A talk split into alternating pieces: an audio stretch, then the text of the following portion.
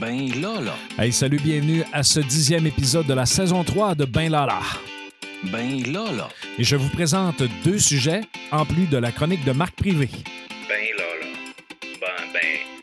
Bon, ben. Ben, bon. Ben, ben, bon, ben, ben, là, là. Alors, on va commencer avec les petits sujets avant de vous présenter la chronique de Marc.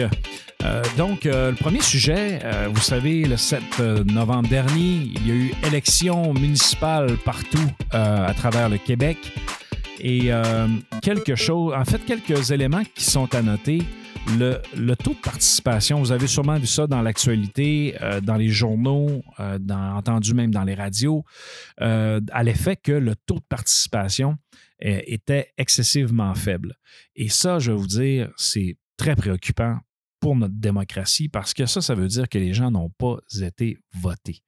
Et, euh, là, à partir de là, on peut se dire, OK, euh, oh, on vient d'avoir une élection euh, fédérale.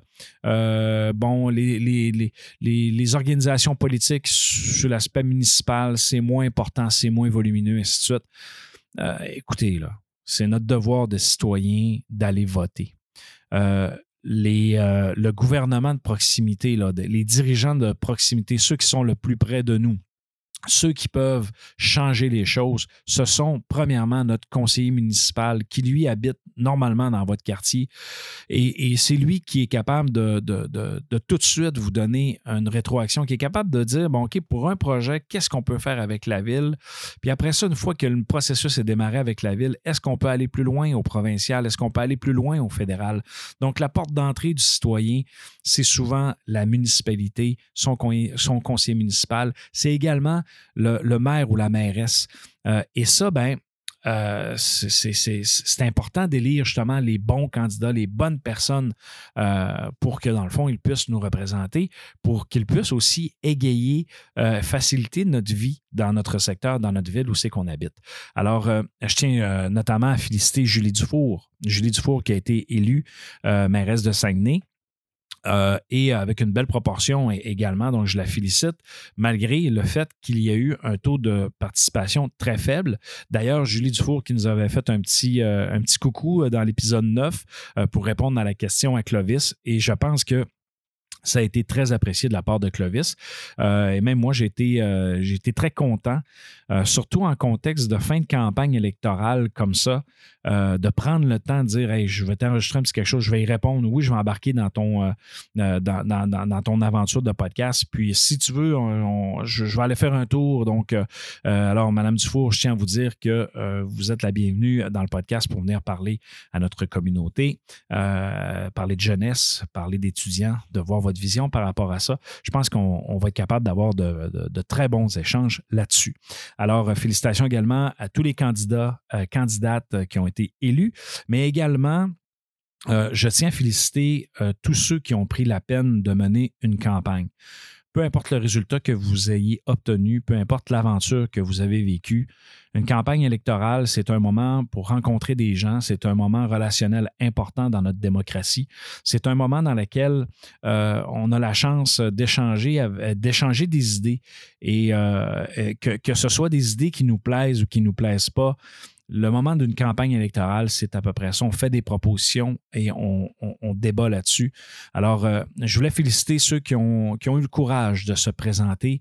Euh, ça demande beaucoup d'énergie, beaucoup d'investissement de soi. Euh, et je sais que partout au Saguenay-Lac-Saint-Jean et même partout au Québec, il y avait des candidats de grande qualité qui se sont présentés, mais que malheureusement, euh, ils n'ont pas euh, obtenu gain, dans le fond, ils n'ont pas gagné. Mais je, tiens quand même à vous féliciter et à, souligner cet effort-là et ce sentiment d'engagement pour notre démocratie.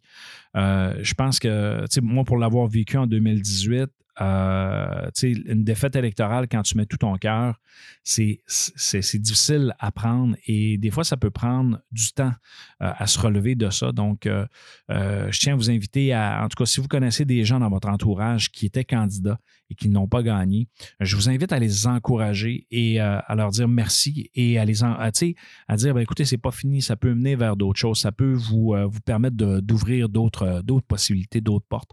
Alors, c'était mon, petit commentaire sur, euh, sur les élections municipales. Autre chose que je voulais vous parler par rapport à ça, euh, Marie-Josée Savard, qui en fait était candidate, qui était le dauphin de, M. Labaume à Québec, a été rapidement reconnue gagnante par Radio-Canada et les autres médias. ce qui a fait un tollé. et dans le fond, je vous résume, pour ceux qui ne l'ont pas entendu dans les médias, c'est que Radio-Canada a très rapidement nommé euh, Mme Savard gagnante euh, à la mairie de Québec. Euh, et là, ben, écoutez, elle fait son discours. Elle, remercie ses bénévoles, félicite les autres candidats. je l'ai entendu, son discours, et honnêtement, c'était digne d'une mairesse et c'était digne d'une grande femme pour s'apercevoir finalement que Mme Savard n'aura pas gagné l'élection, étant donné que M. Bruno Marchand a terminé la course avec un avantage de 800 voix. C'est digne d'un scénario de film parce que dans le fond, dans le, dépouillement des votes, souvent ce qui va arriver, c'est qu'ils vont dépouiller les votes par anticipation, donc les votes qui ont été récoltés une semaine à l'avance euh, pour ceux qui ne pouvaient pas aller voter la journée même. Donc souvent, ce qui arrive, c'est que ça donne un avantage euh, dans le fond, à, un, ou une candidate, euh, mais en, date de la semaine dernière. Et pendant la dernière semaine de campagne, souvent, il peuvent se, passer des choses. Et c'est souvent les organisations politiques les mieux euh, ficelées qui vont faire sortir le vote par anticipation. Euh, donc, ça donne le ton pour, pour la suite. Donc, la journée du vote, souvent, ces organisations-là politiques vont faire sortir le vote qui n'ont pas sorti par le vote par anticipation euh, pour être capable de dans le fond, de gagner l'élection. et là, dans ce cas-ci, M. Marchand, lui, n'était pas nécessairement le candidat euh, avec la plus grande organisation de ce que j'ai pu comprendre. Mais, mais, heureusement pour lui, il a été capable de faire une remontée spectaculaire, digne d'Hollywood. Et la question à se poser, c'est maintenant les médias là-dedans. Est-ce que, euh, est-ce que est-ce que c'est trop vite? Tu sais, la recherche du scoop de dire je vais l'annoncer, ainsi de suite. Euh, quand c'est trop rapide, comme là dans ce cas-ci, euh, bon, Radio-Canada s'est défendu en disant on a des principes rigoureux, ainsi de suite, tout ça. Mais par contre, en 2007, ils avaient nommé Jean Charest perdant. Euh, ils ont dû s'excuser auprès de l'organisation. Alors, c'est tout un questionnement dans lequel on se dit ben, on peut perdre confiance des fois à cause de ces situations-là à certains médias. Et euh, des fois, ça nourrit même, euh, je dirais, le, le, complotisme, en quelque sorte. Euh, ce qu'il faut surtout se rattacher, c'est que, bon, souvent, ces gens-là sont professionnels. Je pense que la chose qui cause problème là-dedans, c'est de ne pas être en mesure d'admettre son erreur. C'est-à-dire d'être capable de dire, ben, écoute, on a fait une erreur. Malgré qu'on a respecté des processus rigoureux, on a fait une erreur. On s'en excuse, on sera vigilant pour les prochaines fois. Et honnêtement, le débat aurait été euh, clos, euh, et ça assez facilement. Euh, donc, assez parlé de politique, on en a parlé beaucoup dans les dernières semaines. Merci également à Clovis pour ta participation. Tu nous as amené plusieurs chroniques. par contre, Clovis va, venir, va revenir nous voir d'ici la fin de la saison 3 pour vous parler de d'autres choses. autre élément que je voulais vous parler, notamment par rapport à la politique, c'est beaucoup plus par rapport maintenant au sondage. Euh, il y a un article qui est paru dans le quotidien en date, du 19 août, 19 euh, août, pardon, le 19 novembre dernier, euh, dans lequel les résultats de Sigma Recherche avec son président René Harvey ont été présentés et qui disait, dans le fond, ils ont, ils, ont, comme réalisé une petite expérience en disant on va, on va sonder le plus près des élections possibles, on va essayer de voir est-ce qu'on est capable de prédire l'élection. Euh, et dans ce cas-ci, euh, les résultats sont très près euh, de, ce que, de, la réalité. Alors, je tiens, je tiens à féliciter cette firme-là. c'est une firme régionale quand même importante puis qui rayonne aussi à l'extérieur, qui sont aussi reconnus pour faire des sondages scientifiques et des sondages qui... quand je dis des sondages scientifiques, avec des, échantillons valables, avec des marges d'erreur respectables et aussi avec des résultats qui sont, je dirais, dans la grande majorité euh, dans, dans, la cible. Euh, souvent, ça peut arriver euh, qu'il y ait un sondage qui soit, je dirais, qui, soit erroné, qu'il y ait un problème. Mais dans ce cas-ci, dans la majorité du temps, Sigma Recherche fait un bon travail. Alors, euh, félicitations euh, pour, euh, pour ça. Et je vous invite à lire cet article-là qui s'intitule Sigma Recherche avait chiffré le résultat de l'élection à Saguenay. Faites une petite recherche Google et vous allez être capable de trouver l'information de, de, en fait, diffusée par le quotidien. Et bien sûr, ça nous permet de voir un peu l'évolution de la campagne électorale. Il faut aussi mentionner que, tu sais, pourquoi les gens ont besoin de chiffres? Pourquoi les gens aiment ça, entendre, de dire, OK, bon, tel pointage pour tel candidat, tel pointage pour tel candidat. Puis des fois, on arrive la journée de l'élection, puis ce n'est pas le résultat. Alors, euh, ce qu'il faut euh, surtout comprendre, c'est que les, organisations politiques, ce qu'ils veulent, eux, c'est d'avoir un pointage, c'est de savoir qui vont voter pour eux. Euh, souvent, ce qu'ils vont faire, c'est que les organisations politiques vont faire des appels et là, les gens vont, vont dire Oui, je, suis intéressé par ton candidat, je vais voter pour lui. Alors, souvent, les organisations politiques vont mettre un X à côté et la journée du vote, on va vous rappeler pour vous dire N'oubliez pas d'aller voter pour tel candidat. Euh, on compte sur votre appui. Merci. Si vous avez besoin d'un transport, on peut même vous, en fournir un. Et ça, ça se produit souvent au provincial ça se produit également au fédéral. Au municipal, euh, pour les, campagnes à la mairie, par exemple, oui, c'est des choses qui se font. Les, les plus petites organisations, conseillers municipaux, tout dépendant de l'ampleur des villes, euh, il y a aussi ce, type d'organisation qui, existe.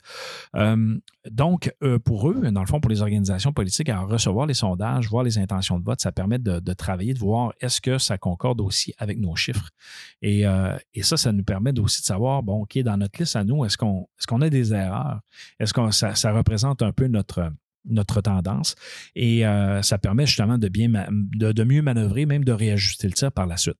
Ce qu'il faut surtout faire attention, et ça j'en ai déjà parlé dans la saison 3, ce qu'il faut faire attention, c'est les sondages d'opinion ou les sondages qui sont qui représentent que des tendances et qui sont, euh, je dirais, non scientifiques. Ça veut dire non scientifique, euh, pas nécessairement un protocole de recherche. Parce que, tu sais, on en parle souvent d'une méthodologie puis un protocole de recherche, là, c'est assez simple. Il y, a, un processus à respecter. C'est-à-dire que, par exemple, quand tu établis un, un questionnaire, il y a des étapes simples à réaliser. Quand tu fais ton premier jet de questionnaire, ben, tu as des étapes de validation de ton questionnaire. Tu as des étapes de validation de relecture pour s'assurer que ta question ne soit pas subjective, qu'elle soit. Il y a des façons de faire. Et ça, ben, des fois, on se dit OK, c'est facile, je vais aller me chercher une application sur Internet pour être capable de, de, prendre des votes, en fait, pour prendre des résultats. Je vais leur envoyer le lien, ils vont le remplir et je vais être capable de d'avoir une tendance, je vais, pouvoir, les sonder. Et ça, ça a l'air facile, mais oui, c'est facile maintenant dans la pratique, sauf qu'il faut avoir la compétence euh, d'écrire les questions, de bien les écrire pour que ça soit aussi impartial. Et c'est là que le défi s'en vient euh, et s'en vient intéressant. C'est qu'une méthodologie qui est, qui est intéressante, euh, en fait, une, méthodologie bien structurée va permettre la validation du questionnaire, la validation des questions, va, va, prévoir aussi une période de test de ton questionnaire. Donc, tu vas prendre ton questionnaire, tu vas l'envoyer à une dizaine de personnes et là, tu vas, tu leur faire remplir, tu vas demander un feedback sur ton questionnaire, tu vas regarder tes résultats et tu vas voir s'il y des bugs. Et par la suite, ben, tu vas faire les modifications nécessaires et là, tu vas avoir ton résultat final de ton, de, ton questionnaire et tu vas être capable là de le diffuser parce que tu vas avoir, euh, dans le fond, testé tes affaires et tu vas avoir corrigé aussi pour enlever, entre autres, les biais. Quand on parle de biais, euh, c'est, quand on est, euh, notre opinion euh, dirige un peu notre, notre façon d'orienter les choses. Donc, ce qu'on veut, c'est éviter les biais, c'est d'avoir la, véritable vérité, en quelque sorte. Donc, ça, ce, sont, ce, ne sont que des étapes méthodologiques de, base.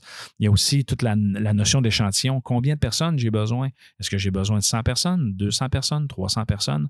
Alors, souvent, ce qu'on va vouloir faire, c'est de savoir c'est quoi notre population totale. Et là, on va prendre un échantillon là-dedans et on va vouloir avoir justement un échantillon représentatif de notre population ou même de notre clientèle cible. Et là, bien, tout dépendant, bien sûr, de ce qu'on veut, euh, veut valider auprès de quelle cible, bien là, à ce moment-là, on va définir notre échantillon là-dessus. Cependant, je ne veux pas être trop lourd avec, euh, avec ça. Ce n'est pas un cours de méthodologie, mais il faut quand même être vigilant par rapport à ça. Et quand on regarde euh, l'aspect statistique, le nombre de répondants la marge d'erreur, idéalement en bas de 5% nous donne de très bons indices. Alors, c'était les deux sujets que je voulais vous partager en début de, balado. Euh, maintenant, on va laisser la place à la chronique de Marc Privé. L'heure tourne. Il est temps de mettre des actions à tes rêves. Embarque dans l'aventure de l'entrepreneuriat et démystifie ce sujet avec nul autre que Marc Privé. Alors, on reçoit aujourd'hui notre ami Marc Privé pour sa chronique d'entrepreneuriat. Comment ça va, Marc? Ça va super bien, Benoît. Pas trop fatigué de la session? Ah non, ça va bien, ça va bien. On, on avance tranquillement. C'est sûr que euh, faut faire attention, un peu comme tout le monde. Il hein. faut être bienveillant envers soi-même et envers les autres. Effectivement. Puis en plus, on est comme au mois de novembre, changement d'heure. Euh, là, il fait, fait, noir plus tôt. Euh, mais c'est pas pire. À cette heure-ci, c'est moins pire que, que, je pense de celui-là du printemps. Effectivement. Mais en même temps, Ben, il fait beau. C'est sûr, on est chanceux. On a tout un mois de novembre jusqu'à date, on s'en sort bien.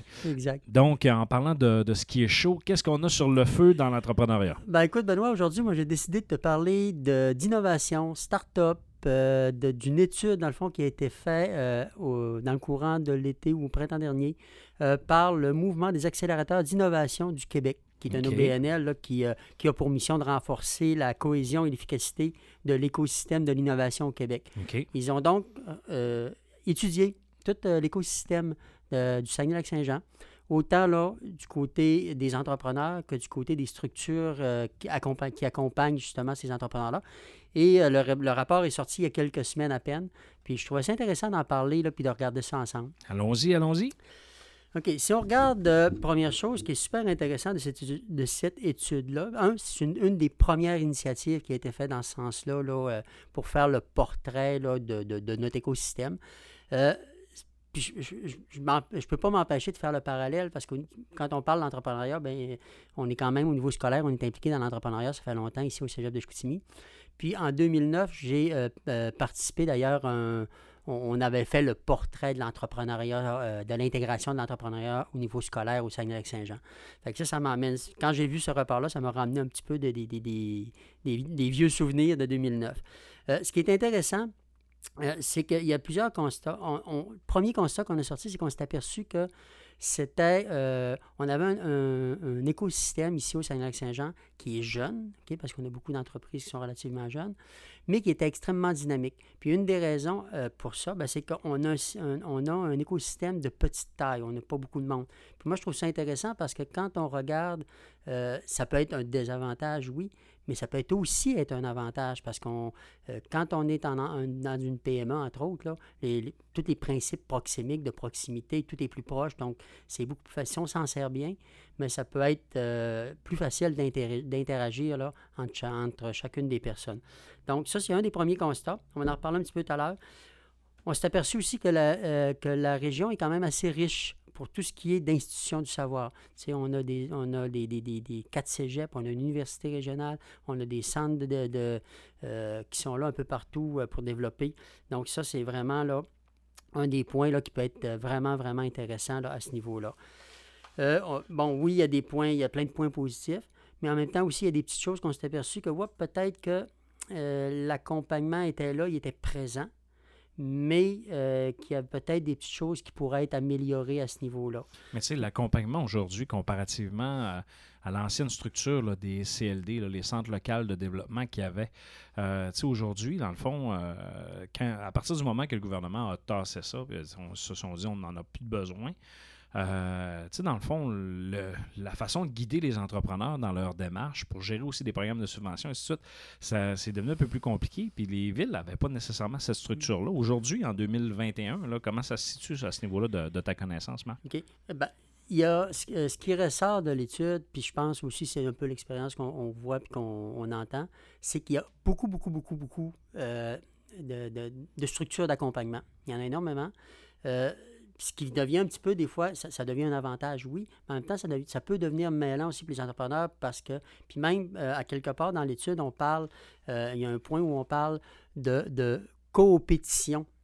C'est un terme qui est vraiment intéressant mm-hmm. parce que là, on parle de, de de, de, la part des structures d'accompagnement, c'est que dans le fond, on est en collaboration, on veut travailler ensemble pour développer, mais en même temps, comme on joue un peu tous, peut-être pas tous, mais beaucoup jouent dans le même cours ou dans le même terrain ou dans le même jardin, bien, on est aussi en compétition. Donc, on collabore, mais en même temps, on est en compétition. Donc, ça devient un petit peu là. Euh, mais dans le fond, la compétition est à quel niveau? Sur le plan des budgets à allouer et des ressources pour être capable de, structurer l'organisme pour donner de l'aide ou c'est auprès de ceux qui, qui, les aident ou, ce qui est la compétition? Moi, je te dirais que c'est un peu dans la définition des mandats, puis c'est un peu aussi, bon, dans l'octroi, parce qu'on s'entend que tous ces organismes-là, ben, ils travaillent, euh, c'est subventionné.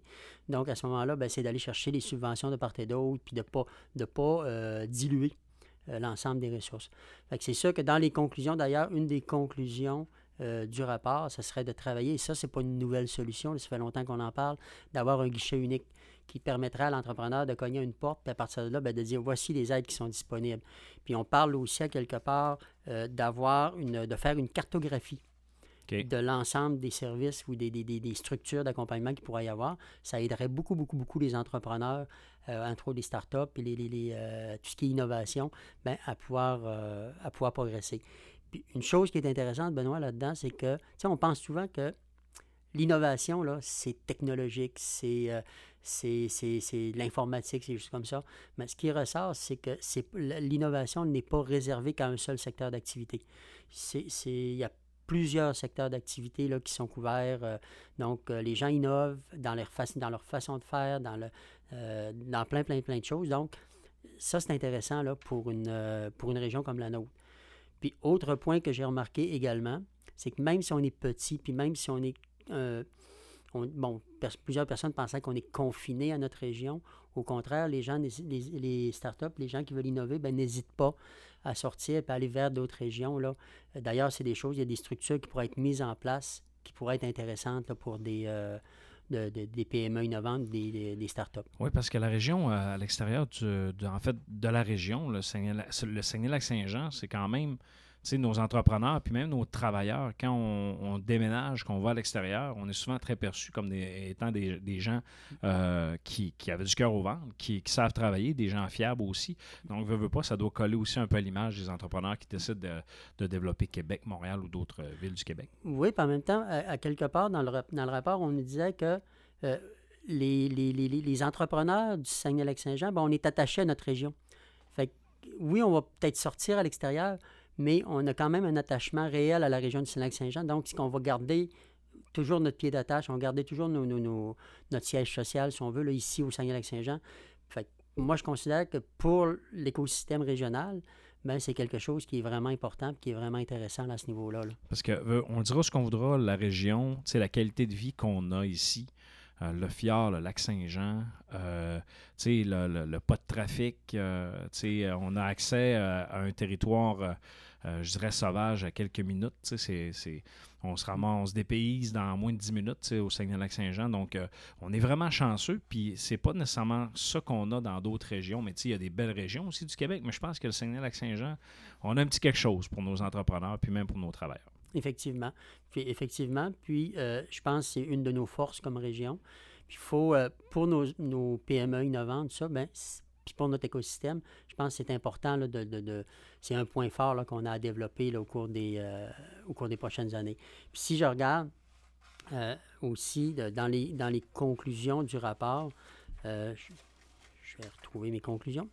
dans les pistes de solutions, bien entendu, ben, je parlais du guichet unique, je parlais de la cartographie, mais je parlais aussi de, trouver une façon de, de, faire la promotion de tous nos, nos, différentes expertises puis de faire en sorte, parce qu'une des choses aussi qui est ressortie euh, dans la part des jeunes entreprises, nos jeunes entrepreneurs innovants, mais ben, souvent, c'est des entrepreneurs qui n'hésiteront pas à aider les autres entrepreneurs.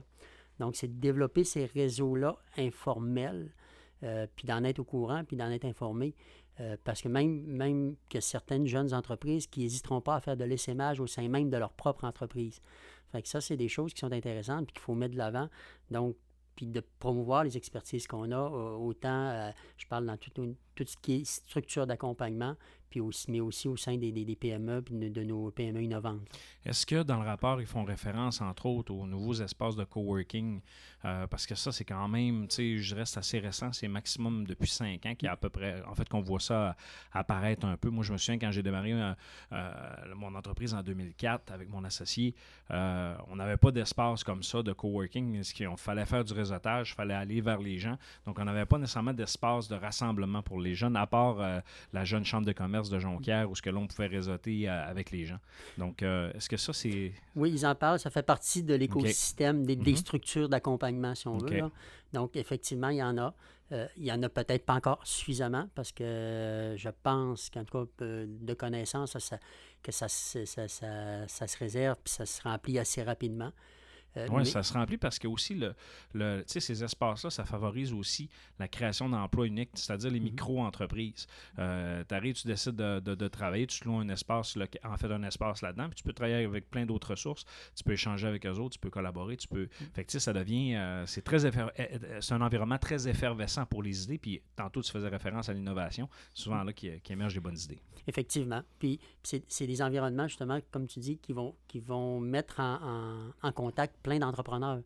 Donc, que ce soit en micro-entreprise ou que ce soit, bon, peu importe, mais ça met en contact tous ces gens-là. Puis c'est de là qu'il va Ah, moi, moi j'ai une idée, j'ai un contact là, je peux t'aider là, je peux faire ci. Fait que euh, c'est ce qu'on veut d'un système, d'un écosystème qui peut être fort, qui peut être innovant. Mais c'est de faire en sorte que cette créativité-là, ben, euh, soit, mise mis un peu à contribution, un peu tout le monde. C'est bon. Euh, Marc, est-ce qu'on avait d'autres recommandations que tu, dans ce magnifique rapport qui euh, nous parle notamment de l'écosystème? Non, ben moi j'ai fait un peu le tour de ce que, de ce que moi, il m'a. C'est sûr qu'il y a plein d'autres choses qui sont ressorties.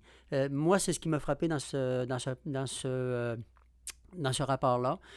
puis, une, comme je le disais en début, une des choses, moi, qui va vraiment marquer, c'est que le, le, tout ce qui est école ou, si on veut, là, enseignement supérieur, donc l'université, les cégeps, ben, je pense qu'on est mis à contribution, on pourrait l'être encore davantage dans ce, dans ce genre d'écosystème euh, entrepreneurial en tant que, euh, partie prenante, puis en tant que, structure d'accompagnement. Il y a des choses, je pense, qui peuvent être faites à ce niveau-là. C'est bon. Mais moi, je te poserai une dernière question, Marc. en dehors du rapport. je suis étudiant, peu importe l'établissement, euh, et euh, on a parlé d'écosystème, on a parlé du milieu, ainsi de suite.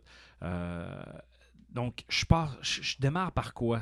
En fait, je commence par quoi si je veux démarrer une entreprise? J'ai une idée, là, puis je veux, je veux me décoller, là, avec ce que tu connais, là, avec le rapport, puis avec toutes tes compétences en entrepreneuriat. Comment je fais? Ben, premièrement, c'est sûr et certain qu'il faut en parler à quelqu'un. C'est euh, tout dépendant de la structure dans laquelle l'étudiant va se retrouver. Si, par exemple, c'est ici au cégep de Chicoutimi, bien, la personne peut venir me voir. Puis à partir de là, bien, on va travailler avec les intervenants du milieu, euh, CAUCAC, euh, peu importe, puis pour pouvoir justement euh, faire avancer le projet. On en a actuellement qu'on le fait. À Jonquière, c'est la même chose. On va pouvoir travailler avec la responsable de l'entrepreneuriat qui est Isabelle Maltais là-bas. Bien, avec Isabelle, ils vont approcher le projet. Puis là, Isabelle et, les personnes bien, vont travailler justement à les aller euh, rencontrer les intervenants nécessaires, autant pour le financement, pour, le, pour monter le plan d'affaires, pour préparer bon, euh, toutes sortes de choses. Donc, on les accompagne là-dedans. Ce n'est pas encore la structure parfaite, mais en même temps, je pense qu'on a déjà un point de départ qui est intéressant là, euh, à ce niveau-là. La preuve, c'est que le, moi, je regarde année après année, que ce soit d'ici ou que ce soit, entre autres, le CEUCAC, accompagne beaucoup, beaucoup, beaucoup de jeunes qui démarrent en entreprise, puis que, qui viennent autant du monde collégial que du monde universitaire. Donc, euh, Puis, euh, si, mettons, je fais des recherches euh, sur Internet, est-ce que, par exemple, il y a des ressources à la ville, ici à Ville-Saguenay, que je peux consulter pour avoir accès à l'information? Oui, il y en a. C'est sûr que si on va chercher un peu avec Promotion Saguenay, bon, on a l'Incube des Jardins ici, donc il y a des ressources qui sont là, qui sont disponibles. Il faut chercher un peu, il faut, faut, fouiller un peu parfois. Mais il y a des champs, il y a des, euh, la Chambre de commerce aussi qui peut nous guider dans certaines choses.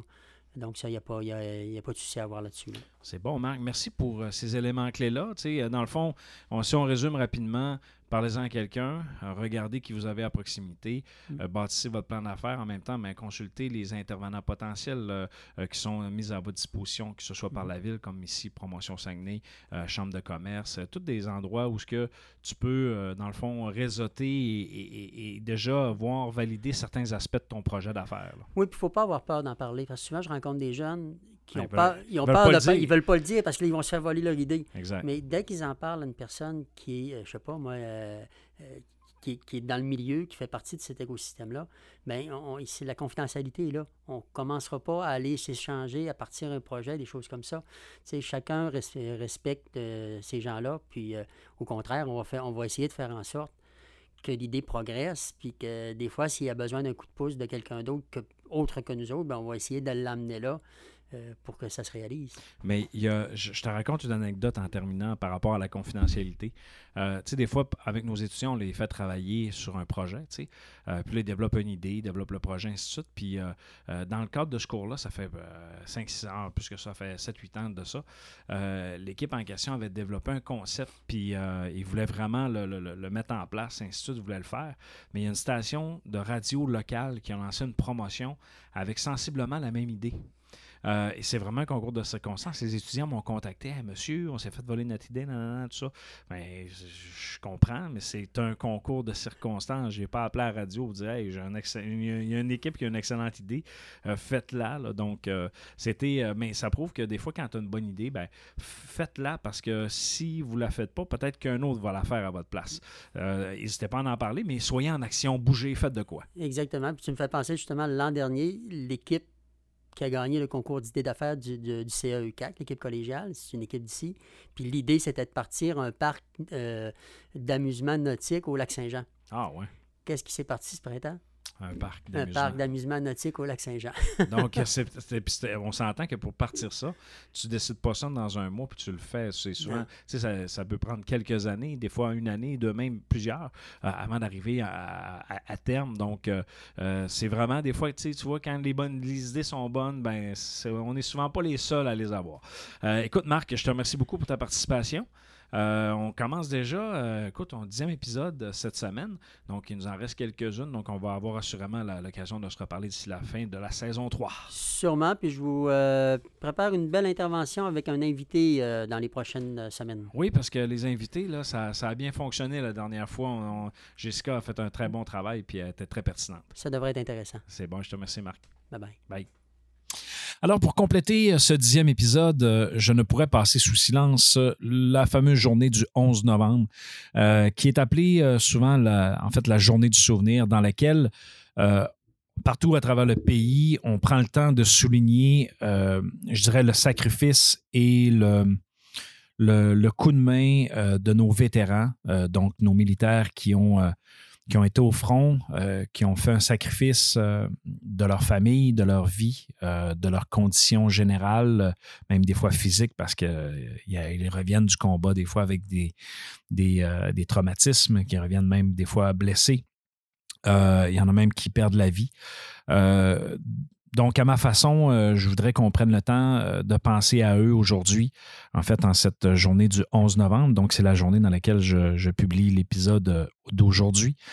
merci pour votre sacrifice. Merci pour ce que vous avez fait. J'ai des amis que je connais qui sont militaires. J'ai mon beau-frère qui est militaire et je, je, vois l'impact de leur travail dans nos vies. Et euh, si on a notre liberté d'aujourd'hui et si on a les droits qu'on a, euh, c'est parce qu'il y en a qui se sont battus euh, pour, pour ça. Alors, merci. Ça fait maintenant 100 ans. donc, ça a commencé en 1921, cette journée commémorative, en quelque sorte, de ce sacrifice. et je pense qu'au Québec, on doit davantage valoriser cette, cette journée-là. Parce que oui, on peut être fier du Québec, oui, on peut être fier de nos valeurs, d'être québécois, d'être d'être euh, qui on est. Mais rappelons-nous qu'il euh, y a eu des Canadiens, il y a eu des Québécois qui sont partis au front euh, et qui relèvent du gouvernement fédéral. et je pense que c'est important aussi d'être fier, d'être fier de faire partie de ce, de, de ce grand pays qui souvent maintenant part au front comme euh, comme alliés euh, et souvent sont combinés avec d'autres forces militaires. Et ce travail-là, ben, malheureusement, des fois, on n'en parle pas suffisamment. Et je pense que ça mérite d'être reconnu. Alors, euh, à nos militaires, à nos, à nos anciens combattants, merci et portez le coquelicot de façon très fière en cette journée. Alors, sur ces bons mots et sur cet épisode extraordinaire, merci à Marc. Il ne me reste qu'à vous dire ciao, ciao!